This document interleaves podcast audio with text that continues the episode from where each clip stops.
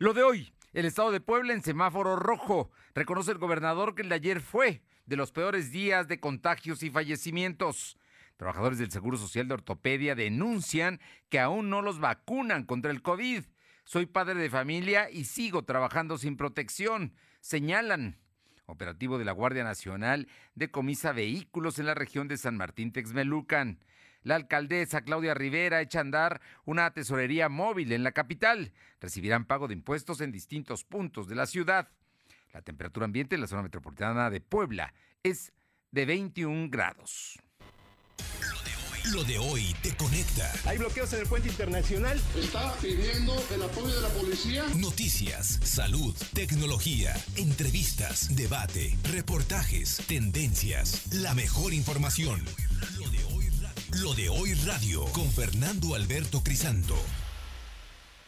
¿Qué tal? ¿Cómo está? Un gusto saludarle esta tarde de jueves de este enero, el último jueves de enero. Se va este mes, estamos a día 28 de este 2021 que sin duda ha sido un año, pues mire, que más difícil que el, que el anterior. Pero bueno, vamos a echarle ganas y vamos a cuidarnos, que es lo que nos toca. Por lo pronto, gracias a quienes nos sintonizan a través de ABC Radio aquí en la capital de Puebla. Estamos en el 1280 transmitiendo como todas las tardes a partir de las 2. También en la que buena, de Ciudad Cerdán en el 93.5, una vasta, vasta región allá en toda la zona de Ciudad Cerdán, en la Sierra Norte del Estado, la bellísima Sierra Norte del Estado. Estamos llegando a través del 92.7 y también allá en el 570. Y en el sur, el sur de la entidad poblana, trabajadores como pocos. Ahí están nuestros paisanos de Izúcar de Matamoros y todos los municipios alrededor en la 980. Gracias, gracias a ustedes por estar con nosotros y por supuesto a quienes también nos sintonizan a través de las redes sociales como LDH Noticias y a través de nuestra plataforma www.lodehoy.com.mx. También tenemos un canal de YouTube como LDH Noticias. Así es que gracias a todos ustedes y vámonos con los temas. Hoy no podemos arrancar con una buena nota. Los contagios, los fallecimientos siguen aumentando en Puebla. Ayer fue un día fatídico y hoy el gobernador Barbosa que le dice las cosas como son, pues ya reveló lo que se evitaba, se decía que estábamos en color naranja en el extremo y en una estación. No, Estamos en el color rojo del semáforo, lo cual seguramente será ratificado el día de mañana allá en la Secretaría de Salud de la Ciudad de México. Vamos con Silvino Cuate, que estuvo presente en la conferencia de prensa matutina del gobernador Barbosa. Silvino, muy buenas tardes.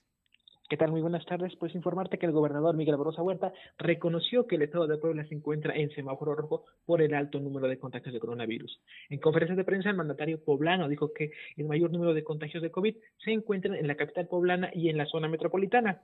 Barbosa Huerta dijo que en el nuevo decreto que se contempla la reactivación económica, se espera que los contagios de coronavirus disminuyan y con ello el Estado deje de estar en color rojo. Para concluir, pidió solidaridad por parte de la gente, pues aún existen personas que no creen que exista el coronavirus. Este anuncio se hizo porque la Secretaría de Salud registró 374 nuevos enfermos de coronavirus. En comparación con los datos de ayer, son 102 casos más. También se contabilizaron 43 defunciones. Actualmente hay 58.510 acumulados y 7.405 decesos. En conferencia de prensa, el secretario de Salud José Antonio Martínez García informó que hay 1.755 casos activos distribuidos en 58 municipios. Del total, 1.428 pacientes están hospitalizados, 137 requieren ventilación mecánica asistida. Información. Bueno, pues el, asunto está, delicado, ¿no? El, gran centro de contagio es la capital de Puebla, la zona metropolitana, es la zona que más tiene, es donde están saturados los hospitales en este momento. Eh, según los datos, hay más de mil, eh, mil, cuatro, mil cuatrocientos hospitalizados, ¿no? Mil cuatrocientos veintiocho en este momento. Efectivamente son 1428 y la comparativa que frecuentemente hacen es que pues son mil eh, son 1600 camas aproximadamente, entonces es un número muy elevado que tiene que atender la Secretaría de Salud, Fernando. Sí, son 1500 1578 o 87 camas. Entonces ya estamos cerca de ya están se están saturando y además hay un número muy importante de gente intubada. No, hombre, la, el escenario verdaderamente una pesadilla. En, en Puebla con este tema del COVID que no, que no baja. Efectivamente, y sobre todo porque es activo eh, la economía. Eso implica que todas las personas que salgan a la ciudad pues deben ser más precavidos y sobre todo no olvidar todas las medidas restrictivas. Bien, gracias. Eh, por cierto, estoy leyendo una nota, una nota que de, de, el periodista Enrique Núñez, donde se da a conocer que hay cambios en carreteras de cuota y llega Juan Carlos Moreno Valle como el nuevo director. ¿Lo confirmas? para ver, para que, sepamos si, si esto lo podemos ya confirmar. Es como un trascendido, pero seguramente si se va a dar el cambio que ya se estaba anunciando, seguramente habrá algún vocero, la autoridad que nos pueda confirmar este cambio como nuevo director de carreteras de cuota. Todo el servicio de ruta, por ejemplo, y también las, las carreteras que hay en Puebla, ¿no? Carreteras que algunas que ni siquiera han empezado su construcción. Pero bueno, eso ya es otra historia que hay que platicar en su momento y saber precisamente por qué corrieron de a Chávez Carretero, ¿no? Que no duró ni siquiera un año. Efectivamente, nos confirmamos la información para informar a la audiencia, Fernando. Gracias. Son las 2 de la tarde con 6 minutos, 2 con 6. Vámonos a, con mi compañera Alma Méndez con un asunto que es delicado. Nos habían dicho que ya todo el sector salud público, está usted hablando de la Secretaría de Salud en sus hospitales públicos, los hospitales generales, estaba usted hablando de que todos los trabajadores del ISTE que están en la primera línea, también se nos dijo que el ISTEP, que algunos ya hospitales privados ya se vacunaron. Bueno, pues resulta que en el Seguro Social aún hay pendientes, concretamente en el Hospital de Traumatología y Ortopedia, que también ha tenido que recibir gente con COVID por la saturación que se ha dado en San José y la Margarita. Alma, ahí no han vacunado a todos los trabajadores del sector salud. Te escuchamos. Gracias, Fernando. Muy buenas tardes a ti y a todo el auditorio de Lodo. Y pues, como bien comentas, trabajadores pertenecientes al Ejército Blanco del Hospital de Traumatología y Ortopedia del INSS denuncian que hasta el momento no han recibido la vacuna anti-COVID. Y es que mediante redes sociales se manifestaron de manera pacífica y, bueno, pues eh, dijeron. Eh, esta manifestación más bien es con hojas blancas y con un texto que dice UMAE HTO Puebla, soy trabajador del sector salud del INSS y no me han vacunado y sigo trabajando y yo también tengo familia. Dentro de la manifestación existe una revelación de una trabajadora llamada Angélica Quibrana Rivera Larios, donde instó a unirse para alzar la voz en este nosocomio, pues denunció que no los tienen contemplados para que les sea aplicada la vacuna, por lo que hizo un llamado al gobierno federal para que sean considerados a los que se encuentran en primera y segunda línea de la pandemia por coronavirus. Informó que hasta el momento tiene nueve compañeros fallecidos por el SARS-CoV-2 y enfatizó que están de acuerdo en que las instituciones privadas y el magisterio sean vacunados. Sin embargo, es importante que terminen con el personal del IMSS y personal que se encuentra en hospitales destinados para esta pandemia. Eh, exigimos la dosis de vacunas para nuestro hospital. Eh, compartan para que seamos fuertes. Finaliza dicho mensaje. En la información, Fernanda. Bueno, pues ahí está muy claro, ¿no? O sea, son trabajadores que están vinculados, que tienen riesgos y que no los han vacunado. Y ahí están, ¿no? Digo, está corriendo en redes sociales la protesta, es pacífica, pero sin duda están levantando la voz, no lo hacen de gratis, ¿eh?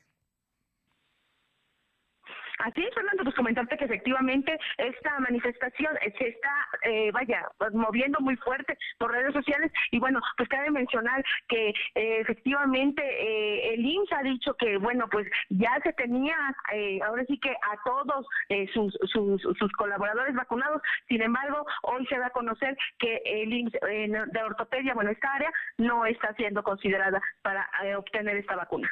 Bueno, estaremos muy atentos. Oye, por cierto, hoy hay Consejo Universitario de la BOAP.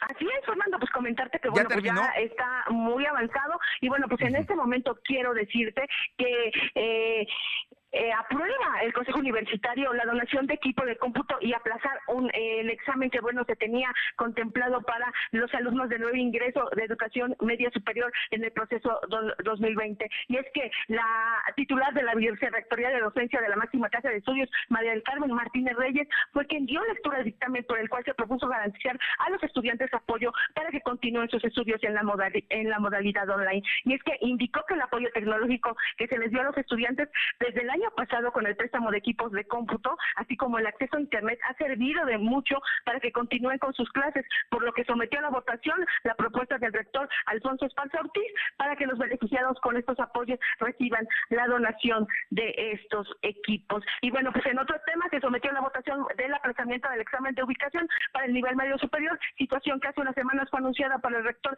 de la máxima casa de estudios y bueno, pues en este contexto se dijo que lo importante es garantizar la integridad y la salud de los universitarios, por lo que tomando en cuenta el alto índice de contagios se considera limitar las funciones. Ante esta situación se determinado se determinó que los estudiantes de nuevo ingreso de nivel medio superior seguirá cursando el plan de estudios 07 en línea y será su momento cuando sea emitida la convocatoria para el examen de ubicación. La información, Fernando. El examen de ubicación es para mandarlos a presenciales o o continuar en línea, ¿no? Hacer la prepa en línea. Ese es, el tema que se está eh, discutiendo y por eso se aplaza para que no haya precisamente contagios en este momento. Muchas gracias, pero hay más puntos, ¿no? En, el, en este Consejo Universitario. Más al rato regresamos ya cuando termine para que nos des un balance de los detalles. Gracias. Claro, Fernando.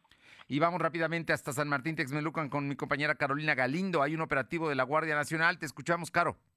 Fernando, buenas tardes a ti y al auditorio. Como bien lo comenta, se realizó durante las primeras horas de este día un operativo encabezado por la Guardia Nacional que abarcó los estados de Puebla y Tlaxcala. Decirte que en San Martín Texmelucan, en una empresa que se ubica sobre la carretera federal México-Puebla a la altura de Huejotzingo se decomisaron dos autotanques con combustible, un vehículo particular, una motocicleta y un tractocamión, todos con reporte de robo. Además, en San Gabriel Popocatla y en la zona de Tlaxcala fueron aseguradas dos camionetas Escalade de, lujo de las Cadillac también con reporte de robo y hay sobrevuelo de, de, la Guardia Nacional por estas zonas para pues garantizar la seguridad, pero hubo decomisos de estas eh, de esos objetos que ya te comenté, Fernando. Un, buen número de unidades, ¿no? Porque, sí, Fernando. en una región, o sea que ahí no necesariamente las robaron ahí, pero ahí las estaban usando, ahí las encontraron. Ahí las encontraron, no hay reporte de personas detenidas, sin embargo las zonas ya están acordonadas por parte de las autoridades de la Guardia Nacional y de la Fiscalía General de la República. Muchísimas gracias, Caro. Muchas gracias. Son las 2 de la tarde con 12 minutos, 2 con 12. Regresamos con mi compañero Silvino Cuate. Y es que, bueno, el día de hoy la presidenta municipal Claudia Rivera eh, presentó su programa Tesorería Móvil. ¿De qué se trata, eh, Silvino?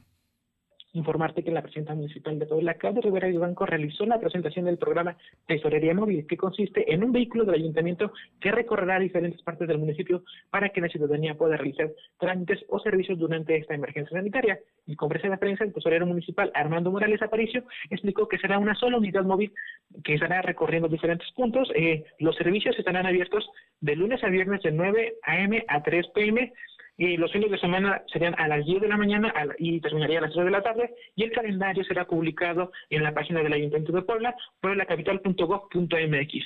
Esta propuesta tuvo una inversión de 1.400.000 pesos. Se podrán realizar el pago de 10 servicios municipales, entre ellos el impuesto petrial, eh, refrendo de licencias y funcionamientos incluyendo el servicio de limpia. Dijo que no se contempla una meta recaudatoria estimada, dado que se trata de una acción nueva en el municipio. No obstante, si el programa tiene éxito, se podría ampliar con más unidades móviles. El funcionario municipal comentó que hasta el 25 de enero la comuna capitalina recaudó 106 millones de pesos por pago anticipado y servicio de limpia. De información. Oye, es un número de, de, servicios importantes, de derechos que se van a poder pagar en estas unidades móviles que van a estar abiertas de lunes a viernes de 9 a 3, donde se vayan a instalar y hay que checar la, la página de... ¿Cuál es la página? www pueblacapital.gov.mx. Ay, pueblacapital.gov.mx. Eh, efectivamente, en esta página se va a publicar el calendario de en, qué zonas y en qué juntas auxiliares incluso va a estar esta unidad móvil, en donde todas las personas podrán tramitar hasta 10 servicios municipales.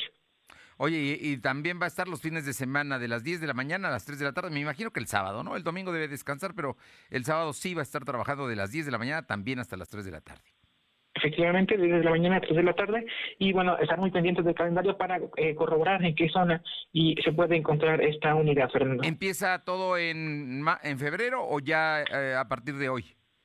A partir de próximos días estaría en circulación eh, y bueno, el calendario también es muy importante reiterarlo. Eh, y bueno, esta unidad, como lo mencionaba el, tesorero, aún no tiene un fin recaudatorio. Es complicado dar una cifra de cuántas personas se podrían este, estarían acudiendo a esta unidad para hacer algún pago o algún trámite. También esta unidad va a contar con seguridad para eh, evitar un posible asalto, puesto que tendría recursos, Fernando. Bueno, la idea es que entonces vaya y que se acerque precisamente la tesorería para que la gente cumpla con su servicio y no tenga que venir a las distintas oficinas de la, del Ayuntamiento de Puebla. Muchas gracias, Silvino. Buenas tardes. Son las 2 con 14. Lo de hoy es estar bien informado. No te desconectes. En breve regresamos. Regresamos. Quizás después de maratonear muchas series, ah, estamos listos para animarnos a un maratón. Estamos más fuertes para recibir el año. Este 2021, entrénate para lo que venga. Encuentra en Coppel, la app y coppel.com la mayor variedad en pantallas, bocinas, consolas, tecnología para tu hogar inteligente, ropa y calzado deportivo con tu crédito Coppel. Mejora tu vida, Coppel. Lo de hoy eres tú. Tu opinión nos interesa. Deja tu mensaje vía WhatsApp al 2223 2375 83. Comparte tus imágenes y tus reportes por Telegram al 2223 2375 83. El crimen organizado avanza, los jóvenes sin oportunidades. Es el México del retroceso de Morena. Llegó la hora de corregirlo. El PAN gobierna mejor y gobierna para todas y todos. En Guanajuato, más de 11.000 empleos se recuperaron en solo tres meses tras la pandemia. El estado más seguro para vivir es Yucatán. Tamaulipas apuesta por energías limpias y renovables. Tan solo en Baja California Sur, la inversión extranjera creció 21%. Habla Marco Cortés, presidente nacional de PAN. Cambiemos hacia el futuro. Únete a Acción por México. Partido Acción Nacional. Propaganda dirigida a militantes del PAN para la precampaña a diputados federales. Suscríbete a las notificaciones de lodehoy.com.mx y entérate de lo que pasa en Puebla, México y el mundo. Se reformó el Poder Judicial Federal para modernizarse, depurarse, elevar la calidad de la justicia y hacerla accesible para todos, sin cotos ni privilegios. La modificación constitucional fue aprobada por el Senado. Así, se construye una sociedad más justa, se combate la corrupción y se avanza en la transparencia. Hacia un mejor país de y para todos. Senado de la República. Cercanía y resultados. Lo de hoy radio, con Fernando Alberto Crisanto. La información y tendencias que debes conocer. De lunes a viernes, de 2 a 3 de la tarde, por esta frecuencia. O por internet, www.lodehoy.com.mx. Es estar bien informado. Estamos de vuelta con Fernando Alberto Crisanto. Son las 2 de la tarde con 17 minutos y como todos los jueves, verdaderamente es un gusto platicar, escuchar al diputado federal Fernando Manzanilla, el diputado federal por la capital poblana, por el distrito número 12. Y, pues, eh, em, como todos los jueves, platicar con él y hoy de un tema que me parece fundamental, Fer, porque hay tiempo para hacerlo, porque hay es un proceso que ya tenemos que asumir, que el tema de la pandemia de coronavirus nos va a acompañar el, por lo menos de aquí hasta la elección que será en junio. Y por ello hiciste una propuesta que me parece muy, muy interesante y ojalá y nos las puedas explicar porque pues el 6 de junio, ya después de una campaña, iremos a votar los poblanos para elegir presidente municipal, diputados locales, diputados federales aquí en el estado. Pero el asunto, mm, pues en medio de la pandemia, habría que ver si se van a llevar a cabo los comicios o no. Muy buenas tardes y muchísimas gracias. Buenas tardes, Tocayo, gusto en saludarte. Este, pues sí, justamente lo que lo que tú dices, fíjate que este 6 de junio tendremos una elección muy amplia, será la elección pues más importante que hayamos tenido, pues al menos en la historia reciente, si no es que en la historia Yo creo en general de del país, ¿no? Es, es una día precisamente que es una nueva página de la historia electoral en México, jamás, porque además van a elegirse 15 gobernadores, Fer. Sí, sí, sí, se elige, bueno, toda la Cámara de Diputados, eh, se eligen las, las 15 gubernaturas a las que hace referencia, se renuevan 30 congresos locales, hay alrededor de 1.900, cerca de 2.000 entre ayuntamientos y juntas auxiliares, entonces, bueno, pues es un esfuerzo muy amplio. El Instituto Nacional Electoral instala más de 160 mil casillas, eh, hay más de 50 mil capacitadores eh, y supervisores que tienen ellos que van a tener contratados para ese momento. Eh, tienen que capacitar a cerca de un millón y medio de ciudadanos que van a ser funcionarios de casilla. Entonces, bueno, pues es un enorme, enorme reto logístico este, lo que va a implicar. Y bueno, eh, todos tenemos la expectativa de que cuando llegue el día de la elección el país ya se encuentre en mejores condiciones de salud. Eso esperamos y que podamos tener una jornada electoral ejemplar con una amplia participación ciudadana. Todos deseamos que así pueda ser, Tocayo, pero ¿qué es lo que va a suceder si las cosas no acaban de mejorar del todo con la, eh, con la pandemia y si hay eh, situaciones que sigan complicadas y no en todo el país, pues a lo mejor sí en ciertas regiones del Estado, mejor dicho, del país, en ciertas en ciertos estados de la República o en ciertas regiones, sino es que en todo el país. Entonces, por esta razón, pues yo planteé esta semana el asunto en la Cámara de Diputados. No, yo no estoy diciendo que se cancele. Sí, eso hay que subrayarlo. Que se cancele la elección. Eh, Lo que estoy diciendo es que se tiene que iniciar esta discusión para que podamos, digamos, eh, considerar algunas cosas. Primero de todo, que eh, las juntas de coordinación política de la Cámara de Diputados y del Senado de la República este, puedan diseñar una ruta institucional para que se puedan valorar y evaluar pues, distintos factores que puedan determinar la viabilidad de la jornada electoral. Es decir, el primer tema, pues que haya un esfuerzo ya por parte de las cámaras para esto. En segundo lugar, que en esta discusión participen la Secretaría de Salud, la Secretaría de Gobernación, el INE, especialistas en salud, especialistas en derecho electoral, especialistas en derecho constitucional.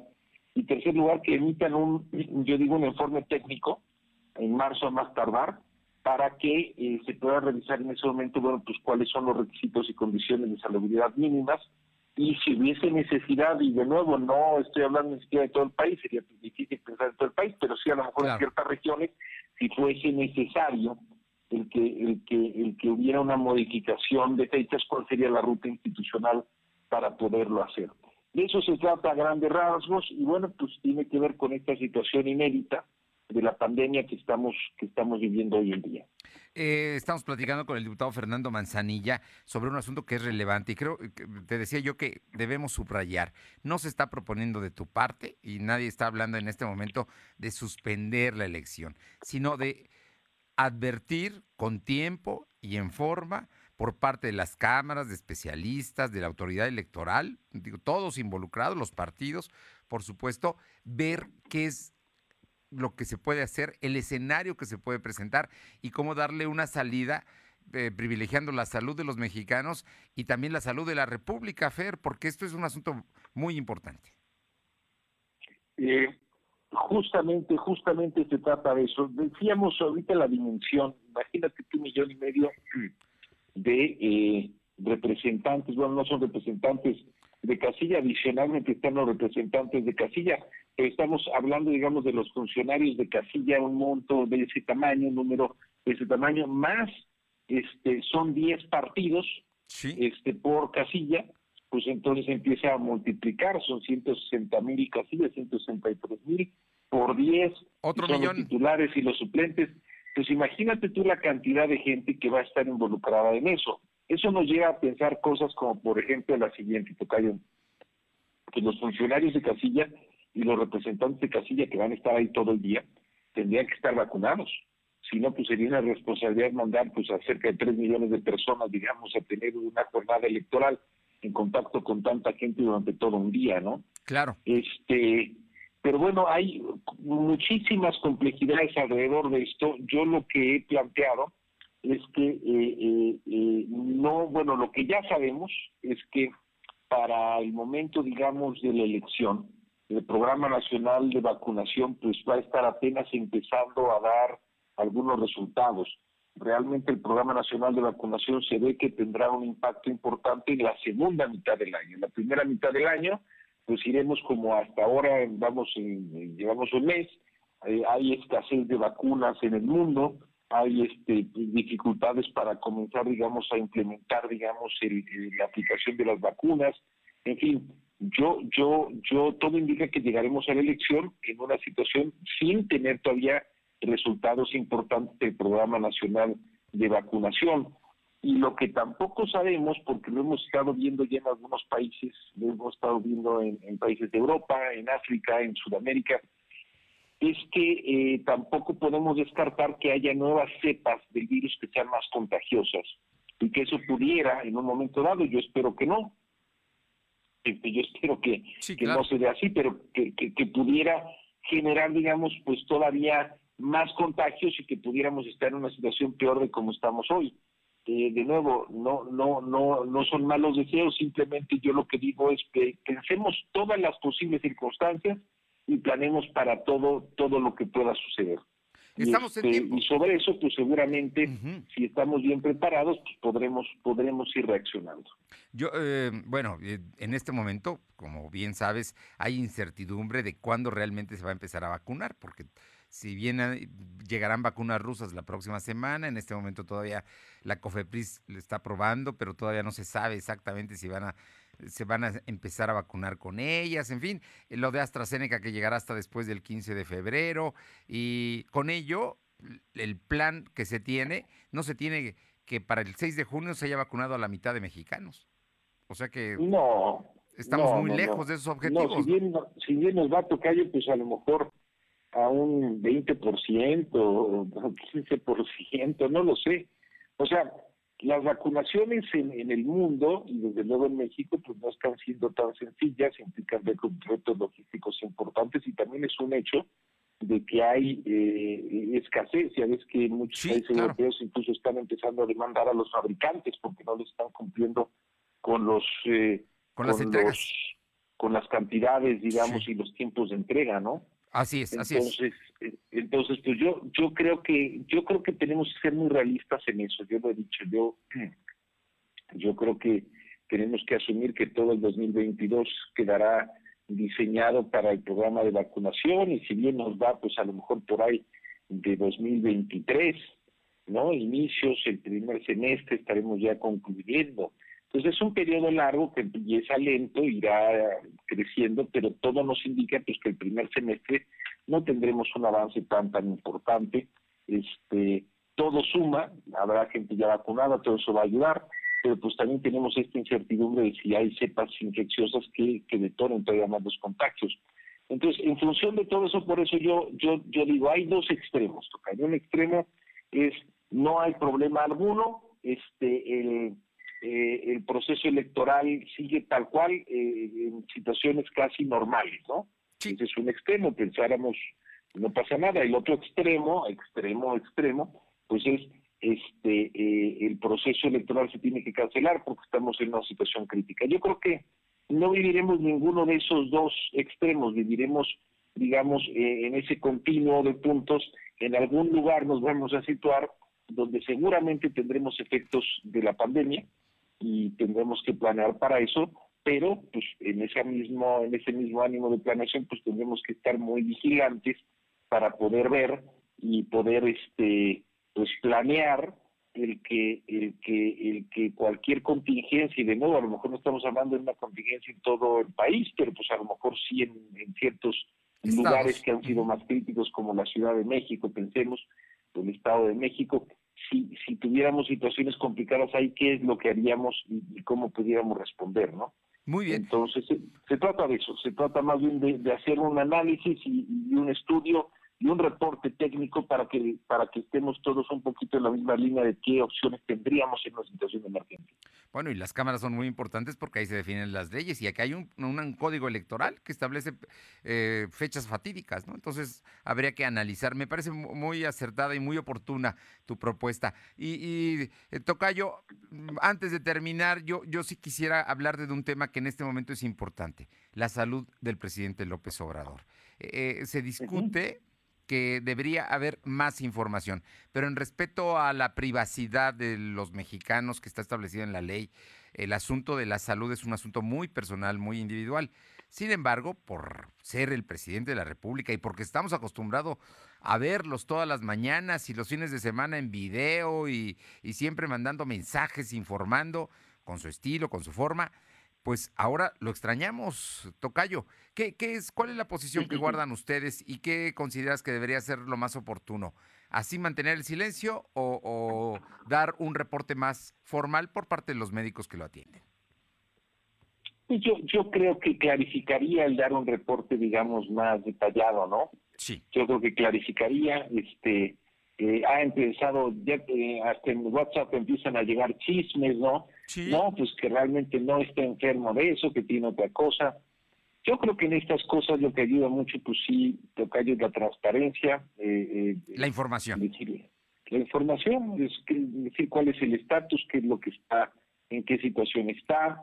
Este, pues obviamente debe estar descansando. Hay gente que ha tenido, digamos, que ha padecido esto y tú incluso, bueno, lo, lo has eh, lo has vivido, este, entonces eh, dicen pues que de repente eh, yo tenía un amigo mío que decía que, que nunca había dormido tanto, ¿no? este, sí, claro. Eh, a, a, cada quien le pega de distintas formas. El reposo y el descanso es fundamental, ¿verdad? Para recuperarse.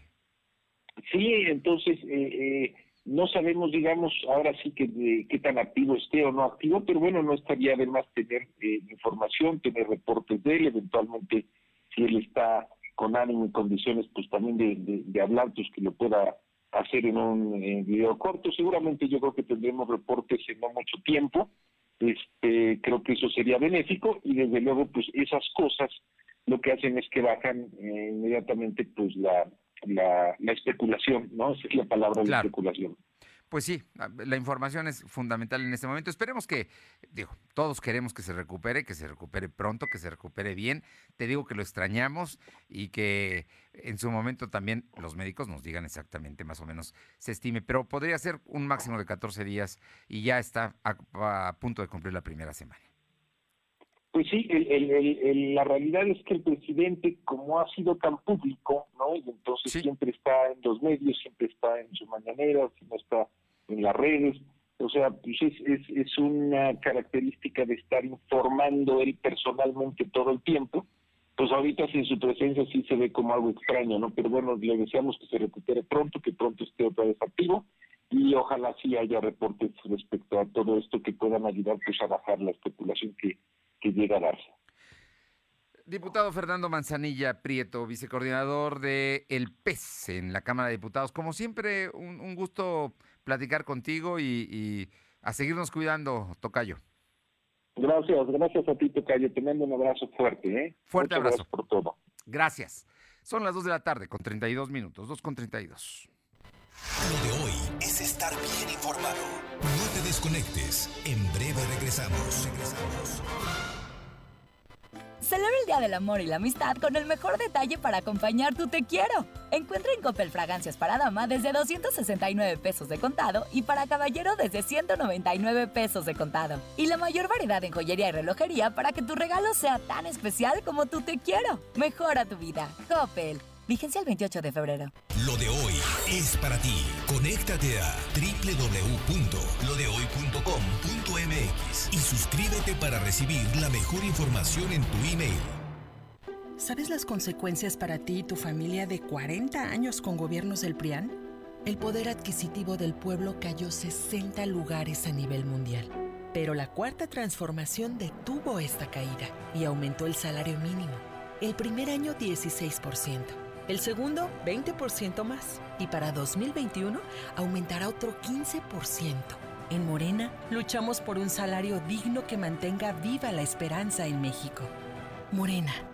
Somos la nueva fuerza política de México. Llegamos para impulsar la fuerza de las y los jóvenes, la fuerza de las mujeres y la igualdad, la fuerza del medio ambiente. No somos ni de izquierda ni de derecha, somos centro progresistas. Somos el partido de la fuerza de miles de mexicanas y mexicanos, como tú y como yo. No venimos a pelear, sino a construir con fuerza. Súmate y lograremos con fuerza un México que es más grande que sus problemas. Fuerza por México, el partido fuerte de México. Escúchanos en Spotify. Búscanos como Lo de Hoy Noticias. Lo de Hoy Noticias. En Coppel eligen los más nuevos celulares, con mejor cámara, pantalla más grande, batería que dura más, para que puedas ver tres temporadas seguidas de tu serie favorita. Llévatelo con tu crédito Coppel en tienda, en la app de Coppel o en coppel.com. Elige tu cel, elige usarlo como quieras. Mejora tu vida. Coppel. Lo de hoy es estar bien informado. Estamos de vuelta con Fernando Alberto Crisanto. Son las 2 de la tarde con 34 minutos, 2.34. Ahora en Navarro, cuéntanos, ¿qué dice el diputado Carlos Morales sobre la necesidad de construir eh, mm, pues cárceles en Puebla? Te escuchamos.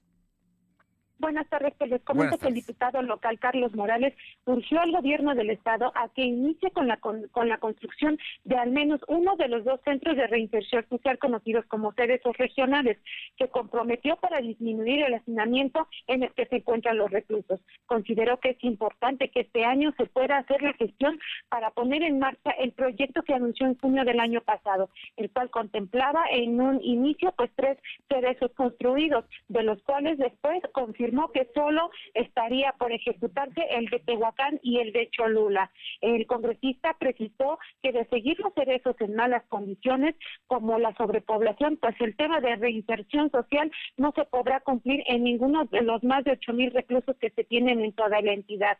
Y bueno, Fernando, es en ese sentido el llamado que hizo precisamente para que se inicie pues ya cuanto antes con los trámites o en su defecto ya con la construcción de al menos uno de los dos cerezos regionales proyectados para el estado de Puebla. Bueno, pues se había anunciado desde, desde el año pasado, pero desgraciadamente el tema de la pandemia ha cambiado mucho los planes, pero de que el problema sigue estando ahí, sigue estando ahí la saturación y el exceso de, de, hacinamiento en los penales poblanos. Oye, por otra parte, una advertencia que hace el Instituto de Transparencia a los poblanos, ¿no? Sobre eh, el tema de usar redes sociales y cómo nosotros mismos dejamos que penetren a la intimidad de las personas, mm, pues no, no, no necesariamente amigos, ¿no? Sino muchas veces desconocidos y delincuentes. Efectivamente, el comisionado del Instituto de Transparencia, Acceso a la Información Pública y Protección de Datos Personales en el Estado de Puebla, Francisco Javier García Blanco, alertó que las redes sociales generan una identidad digital que alcanza a poner en evidencia a una sola persona hasta en el 80% de su forma real de vida ante desconocidos. En el marco del Día Internacional de la Protección de Datos Personales, durante una charla virtual, García Blanco detalló que solo con dar un like o me gusta en las publicaciones de redes sociales, sociales, estas van haciendo un historial de cómo vive la persona, qué lugares visita con frecuencia e incluso con quienes mantiene una comunicación constante. Y explicó que este en este historial se genera a partir de que una sola persona alcanza a publicar 180 datos, entre ellas, bueno, pues las acostumbradas fotografías o selfies. Para ese caso, para el caso de los datos personales que son tangibles, comentó que el dar detalles a una unidad de banco dependencias de gobierno, ya sea estatal o municipal, pues los ciudadanos deben saber que tienen la facultad de solicitar la cancelación de esos datos personales, que entre ellos, pues menciona, son por lo regular el domicilio, los apellidos o teléfonos particulares, para que sean retirados de las listas de algunas de las dependencias, pero esto debe ser justificado. Puntualizó que esta cancelación no es sencilla, Fernando, ya que el sujeto obligado tendría que hacer también la eliminación inmediata de esos datos personales de otras ligas a donde se hayan canalizado eh, esas anotaciones, Fernando.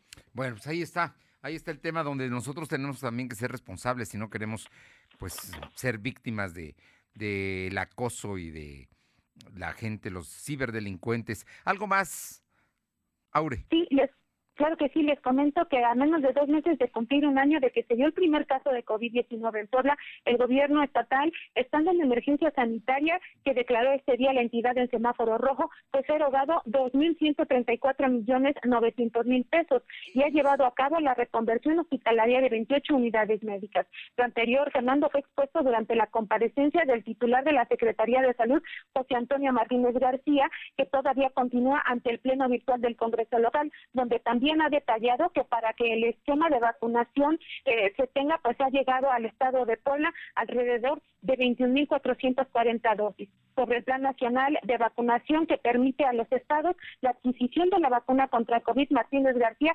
admitió que a la fecha el gobierno no ha hecho ninguna gestión para la compra de estos biológicos. Indicó que por ahora el tema se resume a respetar el calendario de vacunación que marca la federación, por lo que se ha logrado cumplir al 100% la aplicación de las dosis para el personal médico de contacto directo con pacientes de COVID y está iniciando la segunda fase que es al personal médico de hospitales que fueron reconvertidos, pero que estos médicos pues no tienen el contacto directo con pacientes. Y ya sobre el caso de las personas adultas mayores, reconoció que no se tiene una fecha específica para iniciar con la vacunación a esta población, Fernando. Bueno, pues ahí vamos a estar muy pendientes porque ya viste que hay una queja de los trabajadores del Hospital de Ortopedia del Seguro Social que dicen que no han sido vacunados y ellos están aquí en Puebla, en la capital. Muchas gracias, Aure. Gracias, buena tarde. Vámonos con mi compañero Silvino Cuate para que nos comente, porque hoy la Profeco le fue como en feria aquí. Eh, simplemente el gobernador dice, no sirve, no funciona, que se vaya. Te escuchamos, Silvino. Efectivamente, como lo mencionas, eh, la Profeco no ha realizado acciones para atender las demandas de la ciudadanía en Puebla. Es una delegación inservible, así lo señaló el gobernador Miguel Barbosa Huerta. En conferencia de prensa, el mandatario poblano dijo que habló con Ricardo Cheslet, quien es el titular de la Profeco en Puebla. Sin embargo, las oficinas siguen sin atender las quejas. Barbosa Huerta eh, criticó el desempeño de la Procuraduría Federal del Consumidor. Dijo que es una delegación inútil y el gobierno federal debería dejar de invertir recursos en su mantenimiento. Además, señaló que la pandemia de coronavirus es un pretexto para no hacer caso de las demandas de los poblanos. Enfatizó que es el gobierno del Estado quien se encarga de atender abusos que sufren los ciudadanos durante la emergencia sanitaria. Información. Bueno, pues ahí, ahí está el, el asunto de eh, este que platicamos de la Profeco que no funciona y pues estoy seguro que los poblanos saben perfectamente que no funciona. Oye, y por otra parte, nada de que se puedan abrir los eh, giros negros, ¿no? Así, así se les conoce como concretamente el entretenimiento en la, eh, la vida nocturna. Te escuchamos. Como lo mencionas, Puebla, al estar en semáforo rojo, está prohibido las, actividades dirigidas al entretenimiento o a la vida nocturna. Además, varios de esos giros ni siquiera han establecido sus protocolos sanitarios. Así lo informó la directora de Protección Civil del Estado, Ana Lucía Gil. En conferencia de prensa, la funcionaria estatal señaló que ese tipo de eventos representan un riesgo de contagios para la ciudadanía. Por ello, el gobierno del Estado tiene restringida su apertura. Su reinicio de actividades será hasta que existan condiciones para que estén funcionando. La información. Bueno, vamos a ver, vamos a ver, porque ahí eh, se quieren amparar precisamente los empresarios de este tipo de negocios. Oye, y pues coméntame el tema de cuántos funcionarios, presidentes municipales han muerto cuatro, pero el tema de la estructura de gobierno se ha visto también pues disminuida por el COVID como lo mencionas, desde el inicio de la pandemia de coronavirus, se han enfermado 176 autoridades municipales, 35 son ediles y cuatro de ellos han perdido la vida. Así lo dio a conocer el titular de la Secretaría de Gobernación, David Méndez Márquez. En conferencia de prensa, el secretario explicó que de los 35 alcaldes que han dado positivo al virus corresponden al 19.8% del total de casos confirmados, mientras que los otros 141 contagios se dividen en funcionarios de diferentes áreas municipales. Comentó que del total de ediles, solo cinco son los que mantienen activos. El caso más reciente es el del presidente de Atempan, Carlos Herrera González, que lo dio a conocer el miércoles pasado. Los alcaldes que se han contagiado son el Ezacazán de las Manzanas, Luis Márquez Lecona, eh, de, Camachal, Marisol Cruz, Muy bien. de Palmar del Bravo. Y bueno, eh, en el caso de los ediles más recientes... Muchos otros eh, libres, Nopalucan, Tehuacán, eh, Goitlalpan también se contagió, Chignahuapan. No, ha sido un número muy importante de alcaldes y, muertos, pues se han muerto cuatro hasta el momento, ¿no? Eh, es un asunto. Oye, finalmente nada más, eh, dime rápidamente, el día de hoy se habló del problema del mercado de Amalucan, porque hay versiones de que están inconformes los comerciantes, pero según el ayuntamiento, los comerciantes fueron los que eh, avalaron que se lleve a cabo esta construcción. Como lo comentas, el secretario de Gobernación Municipal, René Sánchez Galindo, informó que fueron los locatarios del mercado de Malucan quienes avalaron el trabajo de la remodelación que se va a hacer en este lugar. En conferencia de prensa explicó que la inversión para este proyecto será de 75 millones de pesos. Los recursos corresponden a la Secretaría de Desarrollo Agrario. Eh, también informó que esa licitación ya se realizó en obras pasadas y bueno, se va a garantizar que los locatarios se sigan instalando en esta zona para no afectar sus ingresos. Muy bien, gracias. Buenas tardes. Buenas tardes. Y el día de hoy, el secretario de Hacienda, Arturo Herrera, aseguró que las vacunas contra el COVID-19 adquiridas por México son de primera calidad, ya que todas, incluida la rusa, tienen una eficacia por arriba del 90%. Al participar en la plenaria del Grupo Parlamentario de Movimiento Ciudadano en la Cámara de Diputados, el economista fue cuestionado sobre la eventual compra de la vacuna rusa y las dudas que existen respecto a su eficacia. El secretario de Hacienda aseguró que si bien ninguna dosis elimina al 100% la posibilidad de contagio, todas las que México ha comprado y están en proceso de compra tienen una eficacia superior al 94%. El tema es que la vacuna rusa no ha sido aprobada en ningún país de Occidente, de la de los que somos socios, ni en Estados Unidos, ni en Europa, ni en ninguna parte ha sido aprobada la vacuna rusa y los rusos no quieren dar a conocer. Reconocieron ayer a través de su embajada que no han dado los detalles de su tercera fase, que es la importante, que es la que, concluye el grado de efectividad. Vamos con mi compañera Alma Méndez para que nos comente sobre el Consejo Universitario que se lleva a cabo o no sé si ya terminó en la BOAP. Te escuchamos. Hola Fernando, pues no, no, no, no, no ha, no ha terminado, vamos en el punto nueve. Y bueno, pues comentarte que eh, durante este jueves el Consejo Universitario que se desarrolla eh, la BUAP aprobó con 172 votos a favor el proyecto anual de ingresos y presupuesto de egresos para el ejercicio 2021 por el orden de 7.507 millones 760 mil 539 pesos de los cuales de los cuales el 60% corresponde al subsidio al subsidio federal y el 30% al subsidio estatal y el 10% a los ingresos autogenerados. Cabe destacar que para mantener las finanzas sanas se mantendrá la contención de gastos que involucra una disminución de gasto corriente y la de restricción en contratación de plazas, la contratación de personas de horarios solo en casos necesarios y el uso racional de suministros, programa voluntario de retiro, entre otros. Y es que no se tiene contemplada la contratación, por ello es que no hay un presupuesto destinado, sino por el contrario forma parte de la contención de gastos que tiene la UAP. En otro punto, la abogada general de la Benemérita Universidad Autónoma de Puebla, Rosa Isela Ábalos Méndez, dio a conocer que durante el 2019 se tuvieron 47 investigaciones administrativas por acoso, hostigamiento y discriminación, así como 26 sanciones, mientras que en el 2020 se registraron 38 investigaciones y aplicaron 24 sanciones.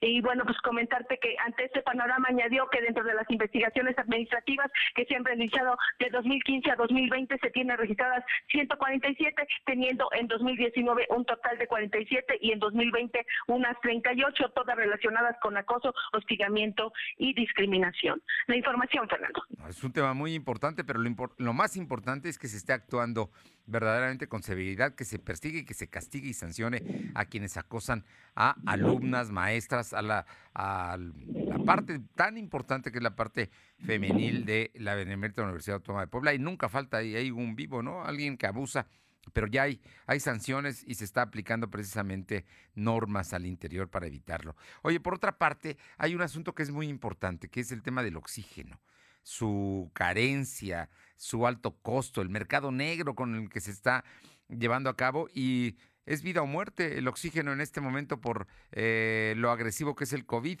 Platícanos. Así es, Fernando, pues comentarte que empresas que distribuyen oxígeno medicinal y ciudadanos realizan largas filas desde las seis de la mañana para poder alcanzar a llenar sus tanques. Los que vienen del interior del estado llegan desde un día antes para poder apartar lugar y hay quienes en una semana han gastado 60 mil pesos en su paciente en COVID-19. Y bueno, durante un recorrido realizado por lo de hoy, se pudo constatar en las instalaciones de Infra que se encuentra en el Parque Industrial Puebla 2000 que hay una larga fila de vehículos provenientes del interior del estado como Catzingo, San Pedro, Cholula, así como Tlaxcala, quienes buscan rellenar sus tanques de oxígeno. Don Raúl Sosa, quien es originario de Moxfan en, Cholula, comentó que llegó alrededor de las 5 de la mañana para hacer fila y poder llenar su tanque de oxígeno, que únicamente le dura alrededor de 12 horas a su paciente, por lo que tiene que estar viniendo diario que lo rellenen a este tipo de establecimientos. Asimismo, compartió que tiene que realizar el cambio de alguna manera rápida para que su paciente no se quede sin oxígeno en caso de que no haya eh, que de que no haya en este establecimiento bueno pues tiene que buscar otro por toda la ciudad, lo que se le complica un poco eh, pues ante la alta demanda. Es que dijo que su familiar lleva apenas ocho días con la enfermedad del coronavirus y los gastos han superado ya los 60 mil pesos entre oxígeno, que es eh, en lo que más ha gastado, y bueno, pues alrededor de 40 mil pesos en medicinas, gastos médicos, gasolina y demás servicios. Por lo que comentó que ha tenido que hacer la vaquita con amigos y familiares para poder sobrellevar los gastos que se generan a causa de esta enfermedad, aunado a la crisis económica económica que se está viviendo en el país y en el Estado. Cabe mencionar, Fernando, amigos del auditorio, que vimos una fila eh, de más de 30 vehículos formados desde la tarde de este miércoles para apartar lugar y poder surtirse del oxígeno medicinal y que, eh, pues, eh, ya que sus familiares no pueden quedarse sin él, hacer indispensable para su recuperación. La información. Estás hablando de un ejemplo, de una, de verdaderamente de una tragedia que estamos viviendo y de que pues no hay capacidad para precisamente llenar nuevamente los tanques, que además, nada más para que tengamos una idea de lo que normalmente se puede utilizar un tanque para atender una enfermedad como COVID, necesita cinco veces más, por lo menos, de eh, oxígeno. Así es que el asunto verdaderamente es terrible y además siempre con la incertidumbre, con el temor de que si no tiene oxígeno pueda fallecer precisamente porque su oxigenación, su capacidad pulmonar se reduce por la agresión del COVID. Terrible esto que nos cuentas, pero es una lamentable realidad que estamos viviendo y desgraciadamente no solamente en Puebla, en el país, en muchos lugares, en la Ciudad de México, en fin. Pero bueno, más de cinco horas para poder eh, hacer fila para cinco horas para poder tener el oxígeno que lleves a la gente que quieres. Qué drama, qué drama. Gracias. Seguimos al pendiente, Son las 2 de la tarde con 50 minutos. En 10, las 3. Lo de hoy es estar bien informado. No te desconectes. En breve regresamos. Regresamos. Quizás después de maratonear muchas series, ah, estamos listos para animarnos a un maratón. Estamos más fuertes para recibir el año. Este 2021, entrénate para lo que venga. Encuentra en Coppel, la app y coppel.com la mayor variedad en pantallas, bocinas, consolas, tecnología para tu hogar inteligente, ropa y calzado deportivo con tu crédito Coppel. Mejora tu vida, Coppel. Búscanos en redes sociales como arroba LDH Noticias. El sol sale para todos. Con propuestas para reactivar la economía. Porque urge invertir en hacer a México competitivo para generar desarrollo. En el PRD proponemos que se les den apoyos a los que perdieron su empleo hasta que lo recuperen. Promoviendo que le compremos a las empresas locales. Trabajamos para reformar el sistema de pensiones para que haya sueldos justos y se revise la edad de retiro. Eso es lo que nos urge a los mexicanos y con la participación de todas y todos podemos hacerlo. El sol sale para todos. PRD. Lo de hoy radio con Fernando Alberto Crisanto. La información y tendencias que debes conocer. De lunes a viernes, de 2 a 3 de la tarde, por esta frecuencia o por internet www.lodehoy.com.mx. La vacuna contra la COVID-19 ya está en México y durante los próximos meses llegarán millones de dosis más. La vacunación es universal y gratuita, empezando con el personal médico. Es momento de esperanza y tu ayuda es muy importante para enfrentar al coronavirus. Mientras te toca vacunarte, quédate en casa. Mantén limpias tus manos y guarda sana distancia. Recuerda, si te cuidas tú, nos cuidamos todos. Gobierno de México. Lo de hoy es estar bien informado. Estamos de vuelta con Fernando Alberto Crisanto. Son las 2 de la tarde con 52 minutos. Vamos a la recta final del programa con mi compañera Carolina Galindo a San Martín Texmelucan, eh, porque, bueno, hoy hubo una persecución policíaca, Caro. Fernando, de nueva cuenta saludarte. Así es, aseguraron a un sujeto quien dijo llamarse Marco Antonio, quien viajaba a bordo de una motocicleta que contaba con reporte de robo. Además, se le aseguró un arma de fuego. Fue puesto a disposición de la Fiscalía General del Estado. Sin embargo, sus familiares están presentando una denuncia ante derechos humanos porque dicen que lo están inculpando injustamente y están pidiendo se aclare esta situación por parte de la Policía Municipal de Texmelucan. Mira, pues ahí, ahí están los, el trabajo y la, y la delincuencia que no para ellos, ellos no, e, ellos trabajan como si fuera actividad esencial la suya, ¿no? En fin, temas, temas que se están dando. Muchas gracias, Caro. Gracias. Y le comento que, por cierto, le comento que el, próximo lunes tendremos mesa de poder y política aquí con mis compañeros columnistas, eh, Rodolfo Ruiz de iConsulta, Jorge Rodríguez de eh, subdirector del Sol de Puebla, columnista también, y Pablo Ruiz Mesa, director editorial de Milenio Puebla, van a estar aquí con nosotros eh, platicando a partir de las 2 de la tarde con 15 minutos el próximo lunes. Le comento que el presidente estadounidense Joe Biden firmó este jueves un par de órdenes ejecutivas para que más personas cuenten con seguro mm, médico eh, y para revertir políticas antiaborto del gobierno de Donald Trump. Siguen, siguen desarmando todo lo que había hecho el señor Trump allá en los Estados Unidos. Vamos con mi compañera Paola Aroche hasta la región de Atlisco. Paola, cuéntanos qué dice el sistema operador de agua del municipio de Atlisco. ¿Qué tal? Muy buenas tardes. Y sí, efectivamente, el sistema operador de agua potable y alcantarillado aquí en el municipio de Atlisco, Suapama, bueno, que quien es eh, su director, Edgar Moranchel, dio a conocer que como una estrategia para apoyar a todas las personas que se han visto severamente afectadas en su economía por el tema de la pandemia, están analizando la posibilidad de poner en marcha un programa de Suapama en tus zapatos. Eso tiene la finalidad de apoyar a todas esas personas, principalmente quienes tienen adeudos eh, con este sistema y que por el tema de la pandemia se han quedado sin trabajo y no tienen el recurso económico para poder solventar los pagos de este servicio. Dijo que lo único que tienen que hacer es acercarse a este servicio.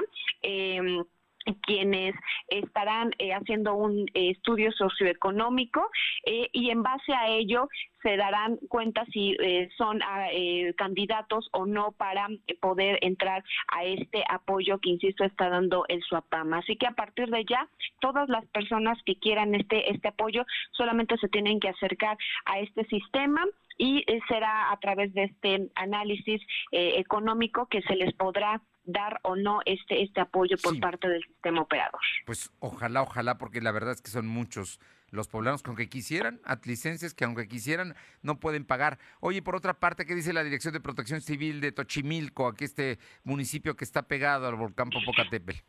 Efectivamente, Tochimilco es uno de los más cercanos a las faldas del volcán y para la próxima temporada de calor también se viene la temporada de eh, quema de lo que es las faldas del Coloso. Es por ello que el área de protección civil ya se está preparando, pues tanto ellos como los famosos guardabosques, que en la mayoría son los mismos ciudadanos habitantes de este municipio.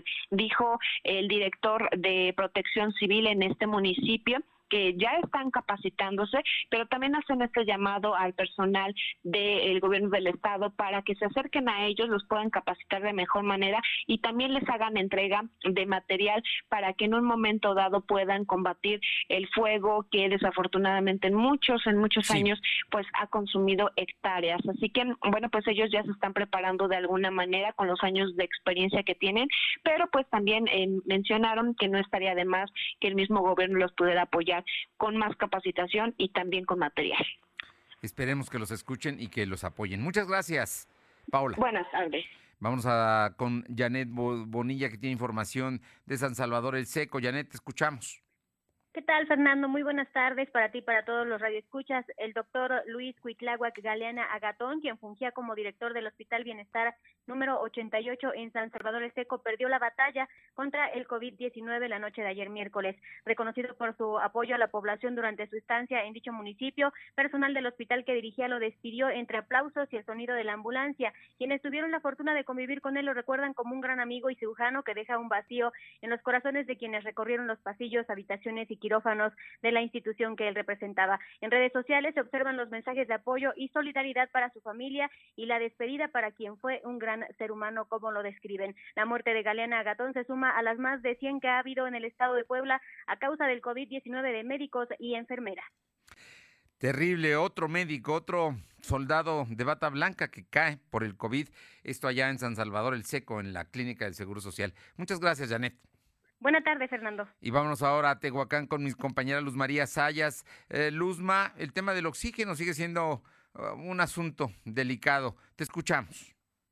Fernando? Muy buenas tardes para ti, nuestros amigos de lo de hoy. Te comento que sí, lamentablemente aquí en Tehuacán, Puebla, como, toda, como todo en la época, no falta la gente que quiere aprovecharse de las necesidades de otros. Y es que ahorita uno de los productos de primera necesidad son los tanques de oxígeno y la delincuencia también está la orden en esto de afectar. Afortunadamente en esta ocasión no lo lograron, ya que los elementos de la Policía Estatal, al hacer sus recorridos sobre la carretera federal Puebla-Tehuacán, detectaron una unidad en donde viajaron cuatro hombres que al ver los, a los uniformados se agacharon y esta actitud llamó la atención de los uniformados que les hacen señas para que se retuvieran el conductor al detenerse se percatan que intentaban llevarse el vehículo con tanques de oxígeno. Justo en ese momento los uniformados lograron frustrar el robo y quedaron detenidos, detenidos Roberto Walter, de 30 años de edad, José Blas de 32 años, Javier N de 34 años de edad, encontrándolo en, la, en su revisión una réplica de un arma de fuego, quedando a disposición de las autoridades ministeriales para continuar con los trámites correspondientes. Lamentable la situación, pero es lo que se vive hoy en día aquí en el municipio de Tehuacán, Puebla. Hasta aquí mi reporte, Fernando, regreso contigo. Gracias, Luz María. Y le comento que una impresionante información del compañero Uriel Mendoza, una impresionante y mortal carambola se registró durante la mañana de este jueves en la autopista siglo XXI a la altura del municipio de Cohuecan, dejando como saldo a dos personas muertas. De acuerdo con la información, se, los hechos se registraron alrededor de las seis de la mañana, donde se vieron involucrados dos trailers, así como dos vehículos particulares, en el que una de las víctimas murió calcinada al interior de su vehículo y otra más al quedar prensado entre la estructura de su unidad. Esto allá en la autopista siglo XXI a la altura de Cohuecán. Gracias por haber estado con nosotros. Es jueves, pásela bien, cuidémonos. Nos toca a nosotros cuidarnos, así es que nos encontramos mañana aquí en punto de las 2 de la tarde. Por lo pronto, buena tarde, buen provecho. Hasta mañana. Gracias. Fernando Alberto Crisanto te presentó Lo de Hoy Radio. Lo de Hoy Radio. Te esperamos de lunes a viernes, de 2 a 3 de la tarde por esta frecuencia, en la cobertura más amplia a nivel estatal. Y síguenos en internet www.lodehoy.com.mx y en nuestras redes sociales como arroba LDH Noticias. Lo de Hoy Radio.